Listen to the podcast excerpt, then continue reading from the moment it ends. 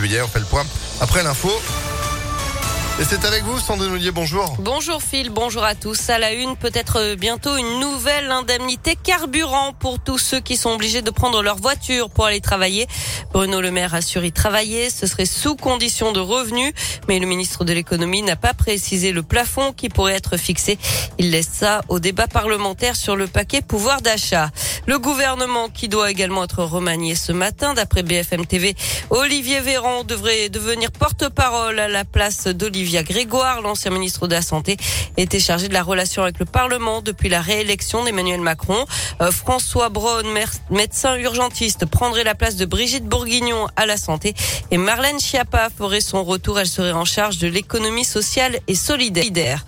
Le projet d'apaisement de la presqu'île présenté aujourd'hui à Lyon. Une concertation est lancée depuis le 20 juin. Elle dure jusqu'au 20 octobre avec trois axes principaux. Donner plus de place aux piétons et aux cyclistes, améliorer le cadre de vie et adapter la ville au réchauffement climatique. Le périmètre concerné va du boulevard de la Croix-Rousse au nord à la place Carnot au sud. Les Lyonnais, qu'ils soient habitants, usagers, employés, commerçants, sont invités à donner leur avis.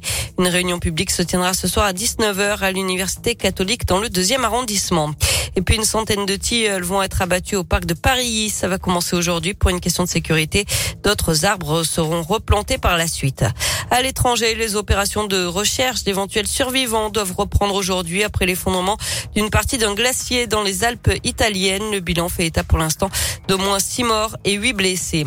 Et puis au Danemark, l'auteur présumé de la fusillade de Copenhague a des antécédents psychiatriques. Selon le chef de la police locale, cet homme de 22 ans a choisi ses victimes au hasard. La fusillade dans un centre commercial a fait trois morts et quatre blessés graves hier.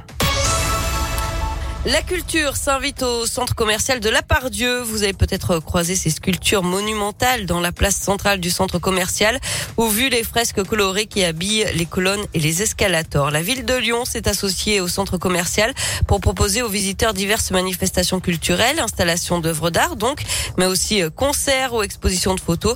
Euh, David Pochkoller, issu de l'école nationale des beaux-arts de Lyon, est le premier artiste à exposer son travail au sein du centre commercial. En fait, j'en fais vraiment la lecture direct. C'est ça qui est très étonnant pour moi parce que j'ai fait le montage pendant trois jours et trois nuits surtout, donc euh, avec un centre commercial entièrement vide. Donc j'avais une lecture de mes œuvres face à des écrans LED et à des, des boutiques. Et en fait, euh, aujourd'hui, je le vois ces boutiques surtout avec des gens et on leur propose d'être juste assis devant quelque chose qu'ils ont le droit de trouver moche ou beau et d'en faire une interprétation tout à fait libre. Et c'est pour ça que moi, je milite pour l'art euh, dans la ville dans l'espace public parce qu'en fait c'est la liberté euh, accessible. C'est pour ça que je pense qu'il faut qu'il y ait plus d'art dans la ville. Ça fait poser des questions aux gens, ça fait prendre position et ça donne envie même de se rendre curieux aux choses et pas que à l'art, même euh, peut-être les plantes, euh, la géographie, la politique, la sociologie, plein de choses.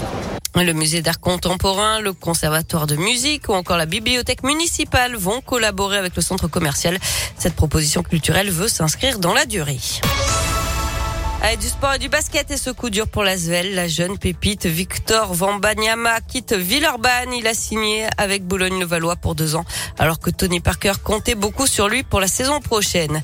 Et puis en foot, les vacances sont terminées pour les joueurs de l'OL. Ils ont repris l'entraînement samedi avec des tests physiques. Première séance collective aujourd'hui. Avant un premier match amical, ce sera samedi à Bourg-en-Bresse. Eh ben, c'est noté. Merci beaucoup, Sandrine. L'info en replay avec euh, notre application Impact FM. Et vous êtes de retour à 10h. À tout à l'heure. 9h34. Météolion.net